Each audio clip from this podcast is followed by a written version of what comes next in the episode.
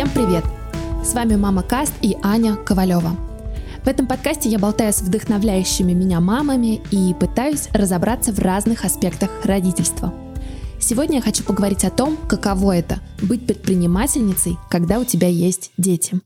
И разобраться в этом вопросе мне поможет моя собеседница Оля Зиновьева, основательница конструктора еды Elementary и мама двоих детей. Как мама, я уверена, что абсолютно каждый ребенок с самого рождения обладает креативным подходом к решению задач и генерирует массу новых идей. Раскрыть потенциал ваших малышей и круто провести время всей семьей поможет игра с наборами Лего Дупло. В игре детки познают наш мир и развивают важные навыки 21 века. Работу в команде, креативность, критическое мышление – к тому же через игру можно примерить на себя самые разные профессии. У Лего Дупла есть наборы полицейского, пожарного, строителя и многие другие, а также наборы с предметами нашей повседневной жизни. Машины, цветы, продукты и даже животные. Как только ребенок берет в руки свой первый кубик, перед ним открывается мир безграничных возможностей. Развивая воображение, ребенок учится смотреть на этот мир по-новому, изобретать, решать проблемы, критически мыслить и договариваться – Благодаря игре малыш сможет полностью отдаться во власть воображения и ощутить себя героем захватывающего приключения. И да, даже если со стороны кажется, что ребенок не совершает каких-то сложных действий, в этот самый момент он получает необходимый опыт для будущего.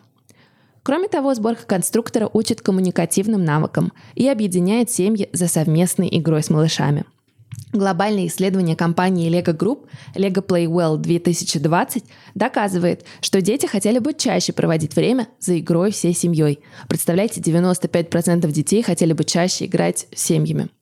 Линейка наборов Lego Duplo предназначена для детей от полутора до трех лет и состоит из крупных деталей, чтобы ребенок не мог их проглотить. Как мама полуторагодовалого малыша могу подтвердить, Марк обожает играть в эти наборы. А еще это отличный подарок для ваших знакомых с детьми на любой праздник. Узнать подробности, посмотреть разнообразие линейки можно по ссылке в описании к этому выпуску. Оля, привет! Аня, привет, спасибо за приглашение. Расскажи нашим слушателям, что такое Elementary и какую роль ты выполняешь в компании на данный момент. Я предприниматель, а, основатель э, компании Elementary. Что мы делаем? Мы делаем наборы для приготовления с доставкой. Что это значит? Это значит, что мы привозим все нарезанные продукты с рецептами, а наши клиенты готовят дома классные блюда ресторанного качества за буквально считанные минуты. Бывает за 5, бывает за 15, но может быть иногда за полчаса. Сервис мечта работающей мамы. Ну, на самом деле, да, потому что я еще и мама, двое детей, и проект я, конечно, создавала тогда, когда у меня их еще не было, но как раз в тот момент, когда я столкнулась э, с готовкой. То есть мне нужно было готовить, и я поняла, что это на самом деле очень трудоемкое занятие, если захотеть сделать его действительно классно, разнообразно и пытаться следовать каким-то рекомендациям нутрициологов, э, пытаться соблюдать а, действительно то, чтобы в продуктах было достаточно разнообразия, достаточно разных э, витаминов, микроэлементов и всего вот этого. В общем, сделать классно, это для меня казалось действительно сложно. И я подумала, что помимо того, что это сложно, это еще достаточно грустно, потому что вроде как э, я не то чтобы заканчивала какой-то кулинарный колледж или хотела стать поваром, у меня, в общем-то, другие профессиональные амбиции были на тот момент. И мне подумалось, что, наверное, в таком же положении, что я, очень много женщин, и они не то чтобы подписывались быть поварами, но, по сути, выполняют еще вторую работу, которая называется а, домашний личный повар семьи. И я подумала, что большую часть этой работы было бы классно отдать специально обученным профессионалом, так, чтобы себе сохранить э, самое приятное и самое классное в приготовлении, но при этом сильно-сильно сократить э, то время, которое для этого нужно. Ты уже сказала, что ты мама. Расскажи о детях. Сколько их и сколько им лет? У меня двое детей. Старшая дочь Катя, ей уже четыре, четыре с половиной на самом деле.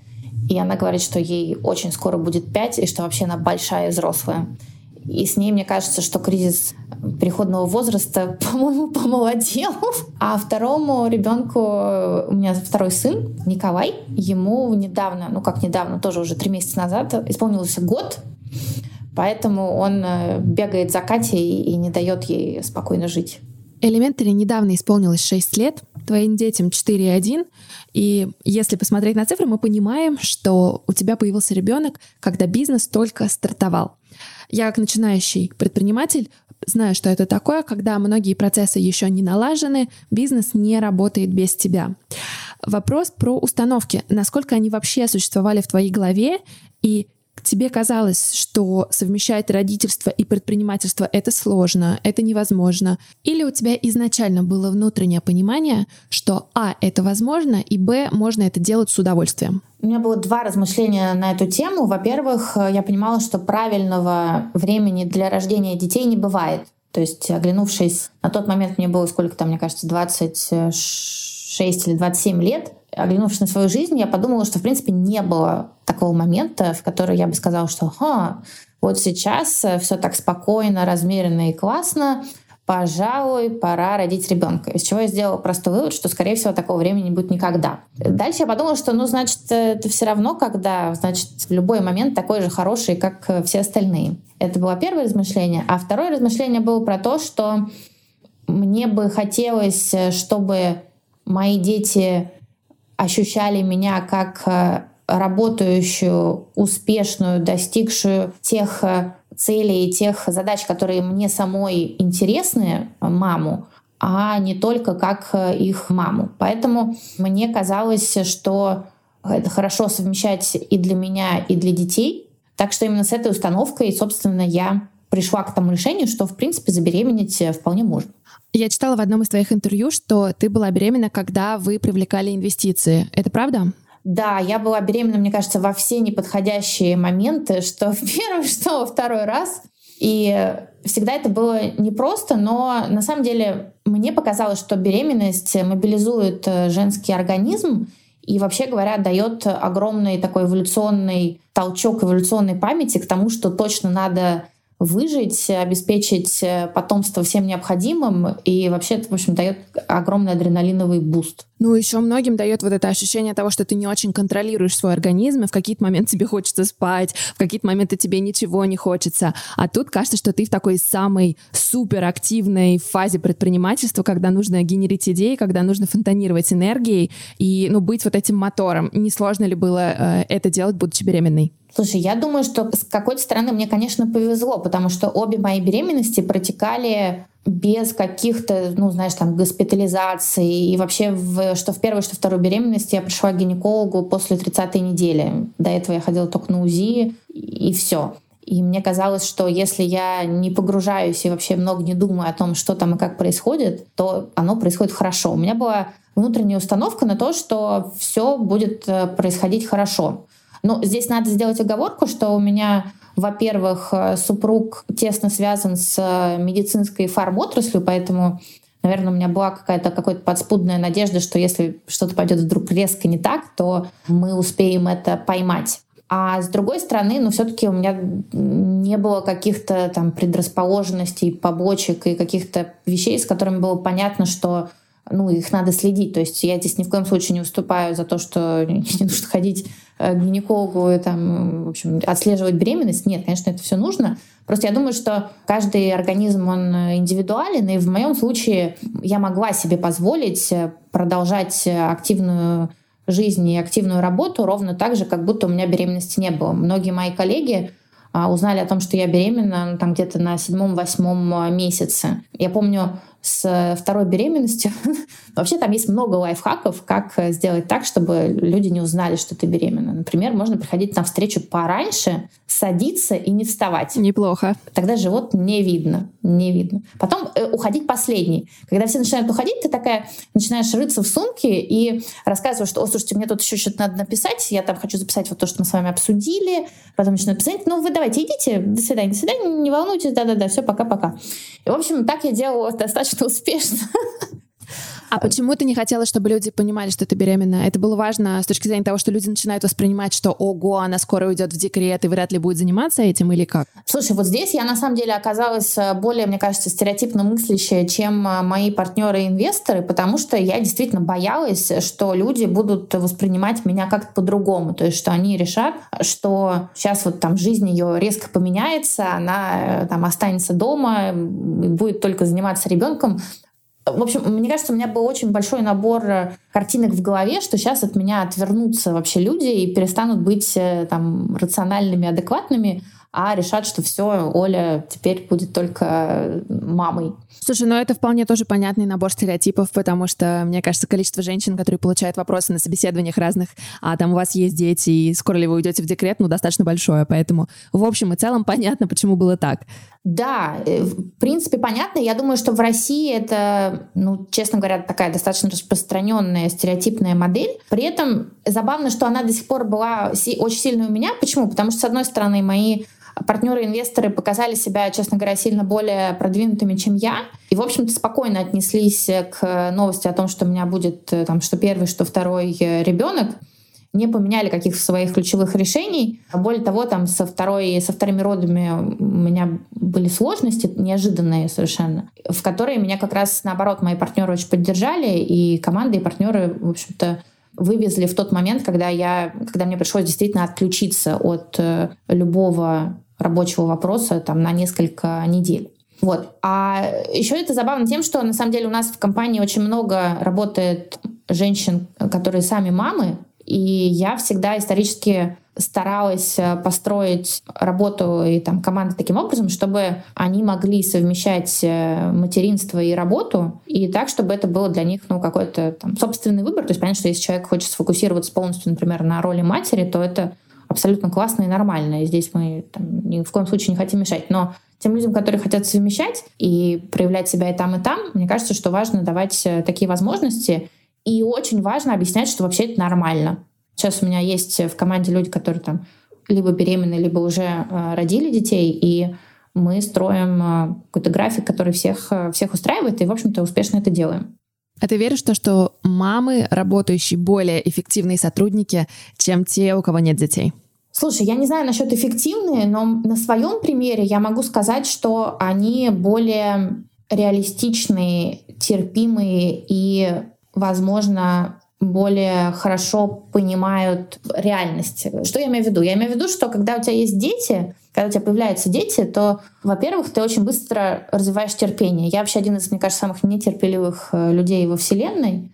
Но когда появились дети, я поняла, что некоторые вещи бессмысленно пихать. То есть вот ты можешь давить, давить, давить, но от этого толку никакого. Более того, ты сам тратишь на это ресурсы, а ребенок, ну, например, у него там не появится первый зуб, как бы ты, что бы ты с ним ни делал, вот когда он появится, этот первый зуб, тогда и появится. Или там он не будет он, там, не знаю, ходить до того, как вот у него там не, сформируется внутри все для этого, весь необходимый для этого комплекс мышечный и всего остального. И вот это осознание, оно мне лично помогло быть, э, стать сильно более терпимой на работе и, вообще говоря, более трезво оценивать ситуацию и видеть те ситуации, в которых оно, которые еще не готовы для того, чтобы случиться. Там, например, не знаю, когда мы сейчас смотрим на какие-то на экспансию в регионы, там, я без детей, условно, заставила бы всю команду сейчас вот напрячься и в любом случае выйти, там у нас в бизнес-плане было написано, что мы там должны выйти, не знаю, в Нижний Новгород и Казань вот в осенью этого года. Мы бы убились и вышли. Несмотря на то, что сейчас работает по-другому, и сейчас я смотрю на факты и понимаю, что некоторые вещи, они еще не созрели, они не готовы. И усилия, которые мы сейчас вложим, оно плохо отдастся. Зато я вижу какие-то альтернативные сценарии, что вот, например, мы сейчас вышли в Нижний Новгород, э, используя этот пример, там, со своими партнерами, с самокатом. Нас теперь можно в Нижнем Новгороде купить э, через самокат. Для нас это сильно более эффективное решение, несмотря на то, что оно откладывает какие-то там, не знаю, наши бизнес-плановые амбиции, там, внутренние решения меняет, но это действительно лучше, и в некоторых, в общем, вещах лучше потерпеть. Поэтому, мне кажется, суммируя, в общем, этот экскурс, я думаю, что дети, по крайней мере, меня сделали более терпимее и более реалистичнее в плане взгляда на внешний мир. Звучит, как будто бы твои сотрудники должны были сильно обрадоваться, когда ты стала мамой. Ты знаешь, будешь смеяться, но вообще это правда, потому что, мне кажется, где-то через... Э, когда Кате было, наверное, где-то около года, разные люди подходили ко мне и говорили, что Оля, слушай, вообще классно, что у тебя появился ребенок. Мне кажется, ты стала как-то мудрее. А насколько ты вообще выпадала из рабочего процесса? Или ты была вовлечена на протяжении и беременности, и потом сразу, знаешь, вот есть женщины, которые в роддоме открывают ноутбук и начинают работать. Ты из каких? Я по-разному. В первый раз я сбежала из роддома навстречу. Мне казалось, что ее невозможно перенести. Поэтому я родила вечером.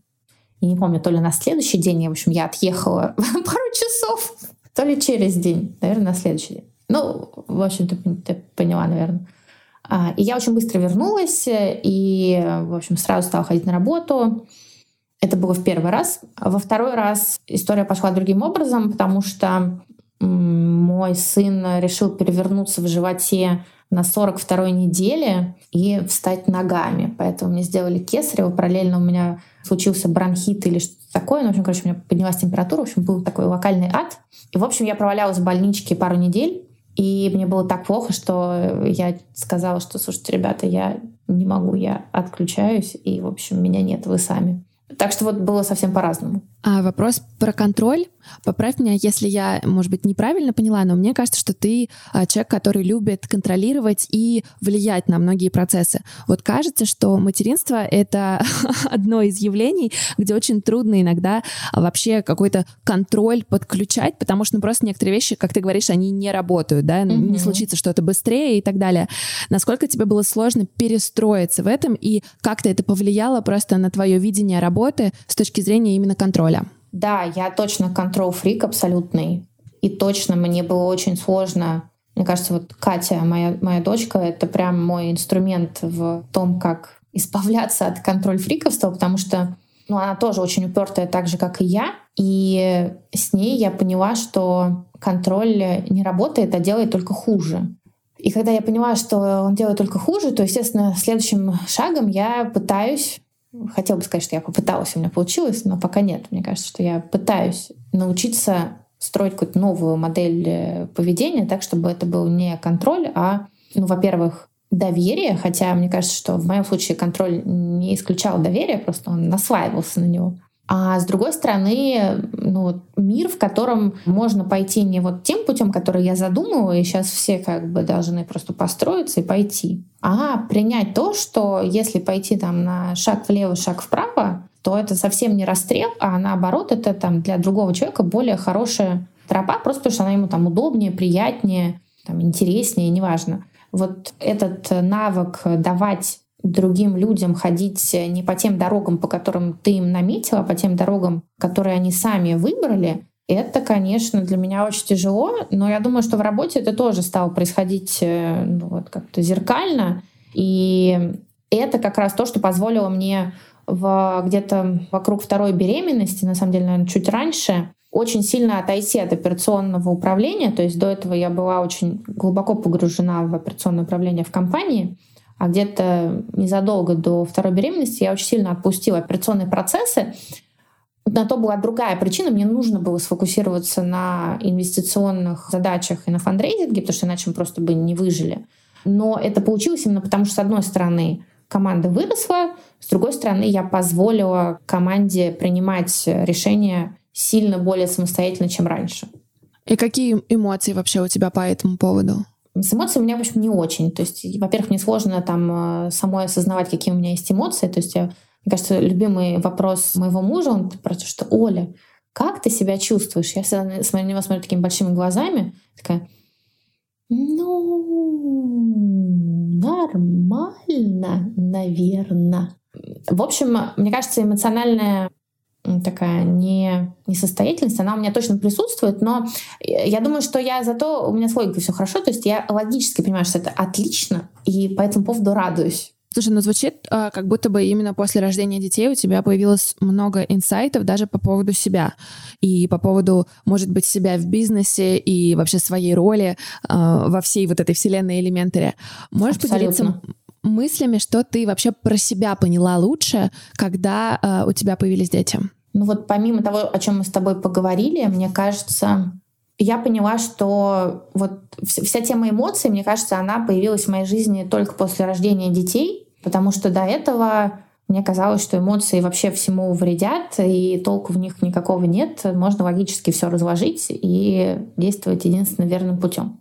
То, что эмоции, во-первых, могут давать удовольствие, а во-вторых, вообще говоря, раскрашивают жизнь из черно-белой в очень большое количество оттенков, я, мне кажется, точно поняла только после рождения детей. И еще я поняла, что огромное количество эмоций я каким-то ну, там, неважно по каким причинам, но утрамбовываю где-то у себя внутри. И моя типичная тактика, когда там мне что-то не нравится или когда я чем-то недовольна, это просто молчать. То есть я просто молчу, и это вот у меня муж, знаешь, это худшее. То есть если Оля молчит, то все, в общем, все, пора, пора что-то делать, иначе сейчас все просто взорвется от молчания. Вот. Э, я поняла, что на самом деле молчание — это моя такая, мой способ утрамбовывать в себе эмоции, и я э, стала пытаться как-то вытаскивать все-таки из себя что-то наружу и где-то радоваться, а где-то наоборот злиться. То есть вот вообще злиться я себе всю, всю жизнь говорю, что я вообще никогда не злюсь, и злиться плохо, и злятся, там, не знаю, только те, те кто не понимают настоящего, настоящего в жизни, а вот я не злюсь. На самом деле нет, я злюсь, и это нормально, и это помогает мне радоваться. Я, мне кажется, еще одно важное открытие, которое я сделаю, то, что если ты не злишься, то и радоваться тебе намного сложнее. И мне кажется, мою жизнь до рождения детей можно описать как такой достаточно ровный график, я любила, мне кажется, у Пушкина э, счастья нет, но есть покой и воля. Вот это, мне кажется, примерное описание меня. А после детей я поняла, что... То есть моя жизнь, она сильно больше стала напоминать такую, как это называется, синусоиду или вот что в общем, такой э, ритм, ритм. То есть есть пики с радостями, есть, наоборот, негативные моменты с злостью, какими-то печалью, грустью. Но мне кажется, именно потому, что я отдаю возможность печали и грусти, я сильно больше научилась э, радоваться. Я прочитала, что ты, только будучи в роддоме, осознала, что предприниматель должен платить себе зарплату, и настало твое время для этого тоже. Это правда или это какой-то миф так для, для СМИ?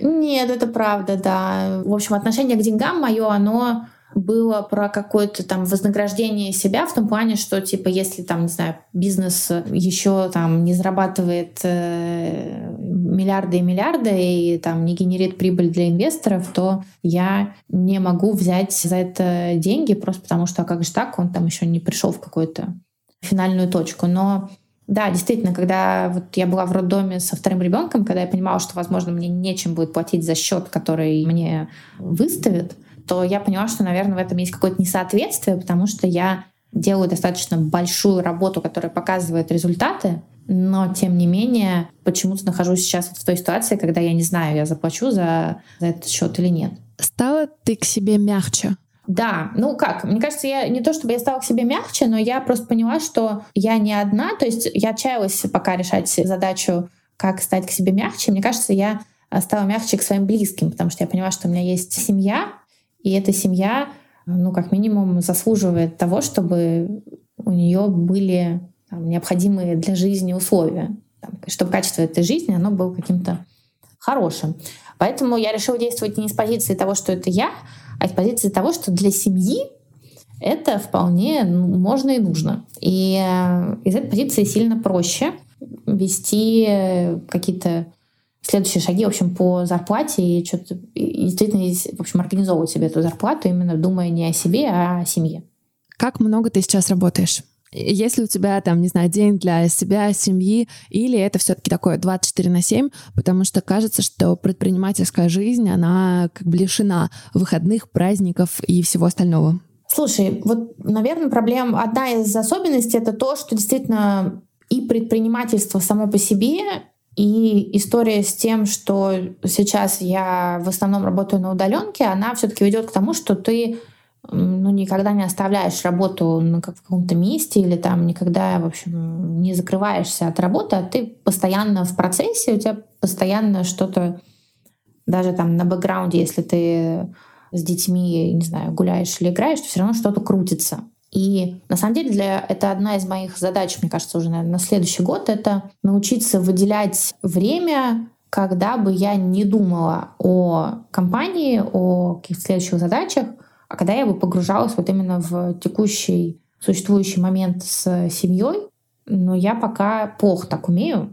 Если говорить о том, сколько я работаю, то ну, наверное, много, но при этом нужно понимать, что это, ну, там, это не, это не та работа, которую я работала, условно, не знаю, там, когда я работала консультантом в McKinsey, да, то есть это не то, что ты приходишь и там, фигачишь какие-нибудь Excel или презентации, где у тебя, с одной стороны, очень понятный продукт, то есть тебе нужно, там, не знаю, сделать 15 слайдов, покрыв такие-то вопросы.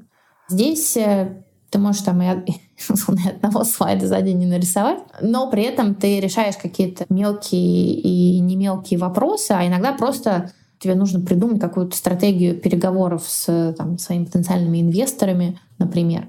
И это, наверное, самая сложная для меня работа, потому что когда я ее работаю и об этом думаю, то я до сих пор думаю, что я ничем не занимаюсь. То есть вот мне, мне кажется, когда я была аналитиком в McKinsey, я думала, что вот люди, которые ходят на переговоры и что-то там обсуждают, они, в принципе, особо ничего не делают. Ну, потому что, что они ходят и разговаривают, как бы, что за работа такая. Потом, когда я столкнулась с необходимостью ходить и разговаривать, оказалось, что почему-то это очень эмоционально выматывающее занятие, и вообще говоря, оно требует еще и ментально какого-то достаточно большого напряжения, которое для меня оказалось более сложным, чем, например, рисовать слайды и там э, делать какие-то Excel или решать какие-то вопросы с командой такого операционного характера.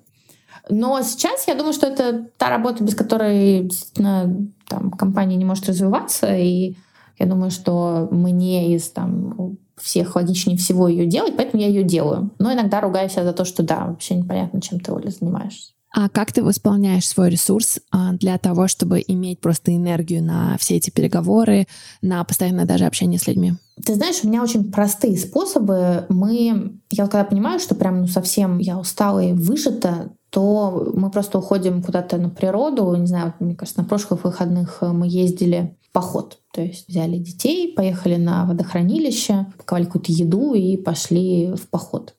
Продолжительностью всего день, то есть мы даже на ночь не оставались, но когда ты меняешь обстановку, когда ты рядом с природой, для меня, по крайней мере, это очень всегда восполняет э, ресурс. Раньше можно было поехать куда-то подальше, но сейчас мы не практикуем и, э, в общем, проводим все время в Подмосковье.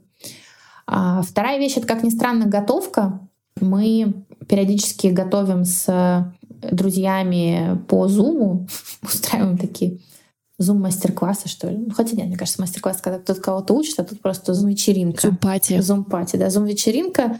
Это очень смешно, потому что, соответственно, мы заказываем из Elementary, в общем, мы созваниваемся, готовим одно и то же, что-то обсуждаем. И на самом деле такие занятия, они тоже немножко переключают, потому что с одной стороны, все-таки ты общаешься с э, другими людьми, с другой стороны, у тебя руки заняты каким-то таким э, созидательным процессом. И вообще, я думаю, что что меня еще зацепило вот в элементаре и почему я стала этим заниматься, потому что там вот при каждом использовании у тебя есть такой небольшой буст э, там, дофамина, счастья, адреналина, не знаю, чего угодно, потому что за короткое время ты получаешь результат. А я как человек, который очень ориентирован на результат, для меня это всегда было очень важно, что раз, и что-то получилось. Тебя так немножко отпустило.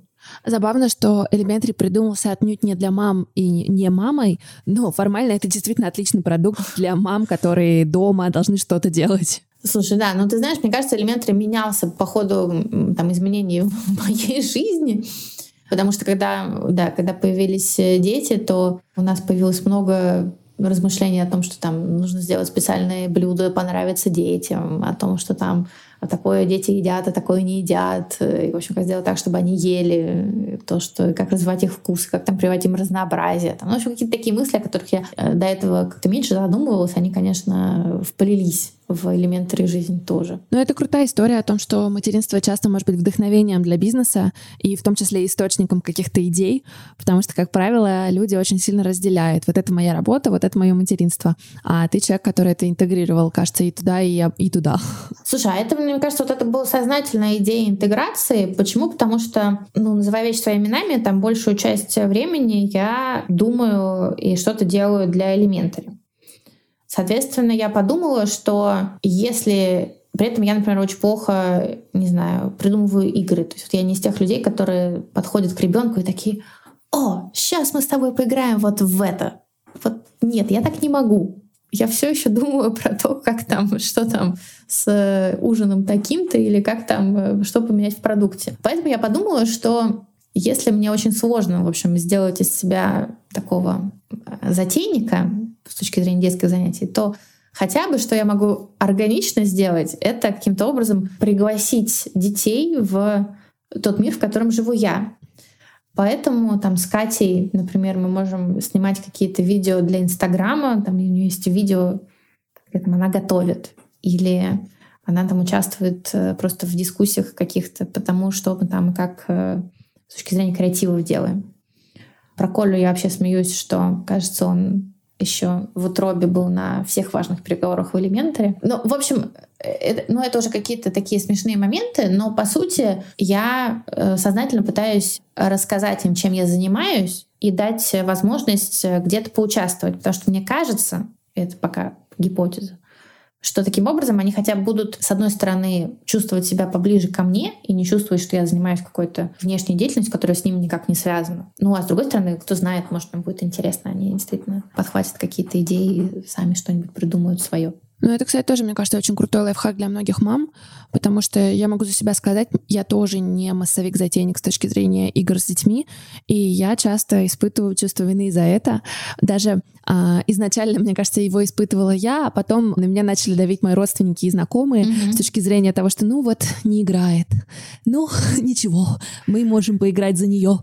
И как бы вот это был такой момент, когда я не знала, как этому противостоять, и мне как раз казалось, что я как бы, ну, может быть, я не дам мать в каких-то вопросах. Было ли у тебя такое? Вообще ощущение того, что я так себе мать, оно, мне кажется, регулярно меня посещает. Это точно один из моментов, что вот я как-то не могу придумать какую-то такую зажигательную игру, и, в общем, не знаю, как это все как так затейно сделать. Ну, поэтому я просто подумала о том, что, ну, хорошо, а что я умею хорошо? Э, нет же какой-то такой стереотипной, мне кажется, матери, которая вот должна быть вот такая.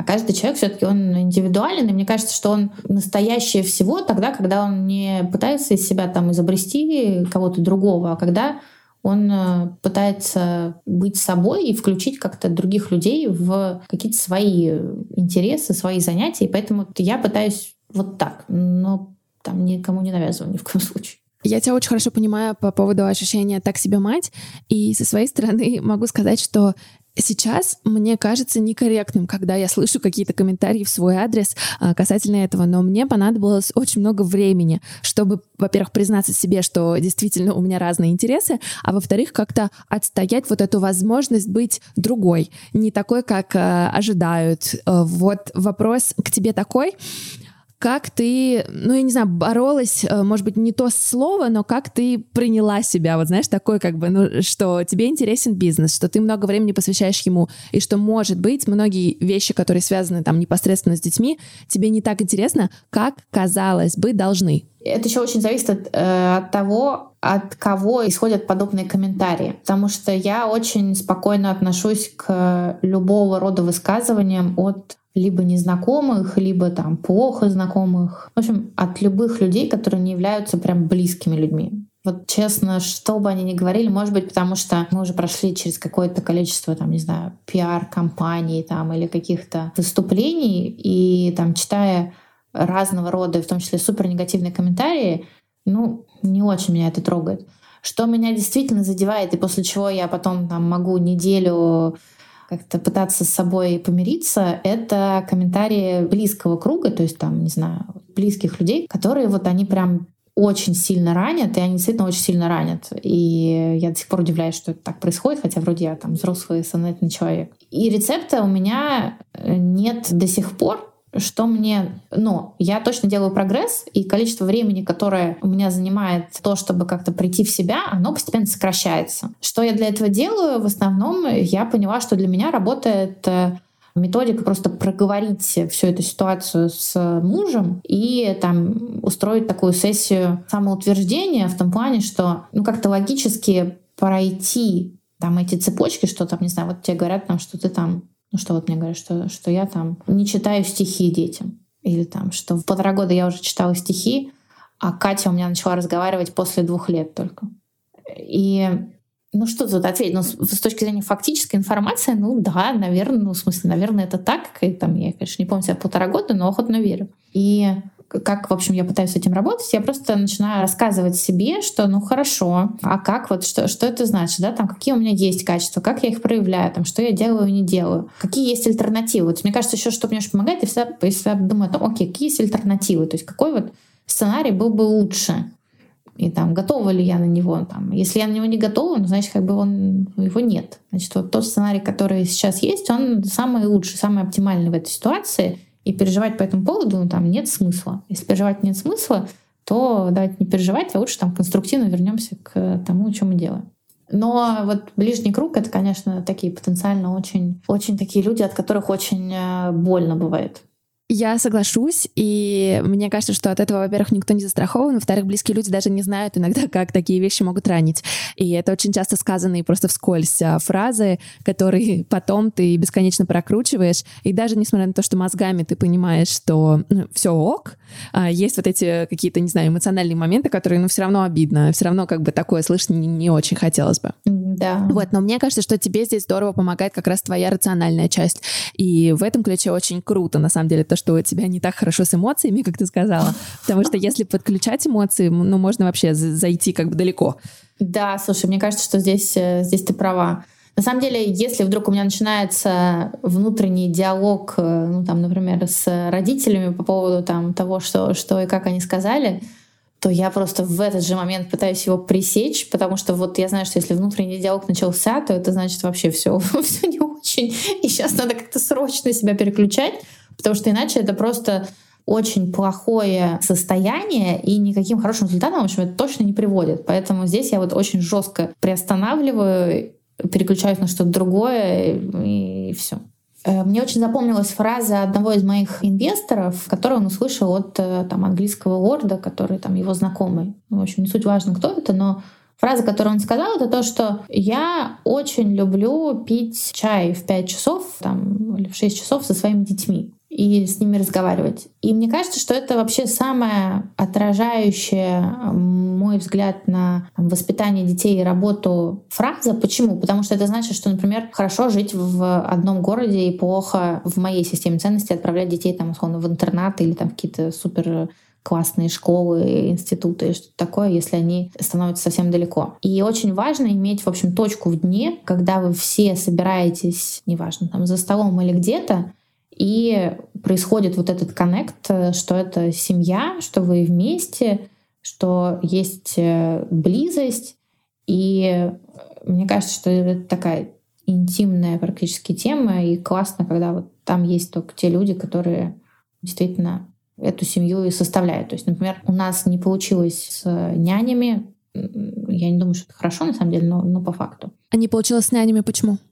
Ты знаешь, я оказалась слишком, мне кажется, нетерпима к внешним людям в плане того, что у меня было размышление, что маленькие дети, они же, ну, они копируют, мне кажется, очень многое из того, что видят, и либо нужно находить какого-то человека, там, манеры, паттерны, протокол, которого очень там, потенциально там, или тебе лично, или там, вам с мужем лично очень, во-первых, комфортно, во-вторых, вы бы условно хотели, чтобы ребенок напоминал вам и вел себя таким образом, ну, либо все-таки как-то самим вместе с какими-то там близкими это время с детьми проводить, чтобы они считывали, там, набирались от вас. Ну, здесь есть, конечно, некоторые предположения, что себя вы любите, но давайте исходить из него. И кто вам помогает с детьми, пока ты работаешь, например? Слушай, у меня основной человек, который занимается с э, детьми, это мой супруг. Он работает удаленно и занимается с э, Катей и Колей. При этом я сейчас тоже работаю удаленно, поэтому наш день расписан просто таким образом, что какие-то моменты я делаю перерывы э, либо там, условно, сижу на звонке и что-то делаю вместе с детьми, либо он это делает, ну и, собственно, и, и наш день, он расписан практически там, условно, с 4 утра до часа ночи с совмещением всех э, функций, которые надо в него засунуть. То есть у вас полное разделение обязанностей? Полное разделение обязанностей в том плане, что мы расписываем просто часы, ну или, по крайней мере, стараемся друг другу подменять э, всегда так, чтобы все успеть. А как вам удалось об этом договориться? Или это изначально еще на моменте беременности было проговорено, что будет так? Слушай, если честно, это было проговорено еще раньше. Ну, то есть, мне кажется, что Андрей очень хорошо понимал, что там, когда он стал со, со мной жить, он очень хорошо понимал, что я не из тех людей, которые сейчас э, закончат какую-то свою профессиональную деятельность и будут э, дома заниматься исключительно детьми. То есть это было сразу очевидно. Более того, он мне сейчас говорит, что в принципе, я даже превзошла его ожидания, то есть то количество сил, которые я вкладываю в детей, оно оказалось сильно больше, чем он думал, что оно будет. У тебя были какие-то ожидания по поводу твоего материнства, что ты будешь вот такой мамой, а в итоге так? Или никаких ожиданий не было? Слушай, я такой человек, который очень плохо формирует ожидания. Нет, у меня не было никаких ожиданий. Наверное, в основном потому, что я не очень успевала их создать. То есть э, я вот решила, что, ну, есть ли вариант туда не ходить? Ну, нет, такого варианта нет. Поэтому мы пойдем. Ну, пойдем, разберемся. Мне кажется, это вообще хороший девиз материнства. Любого. Пойдем, пойдем, разберемся. Ну что, тогда финальный вопрос.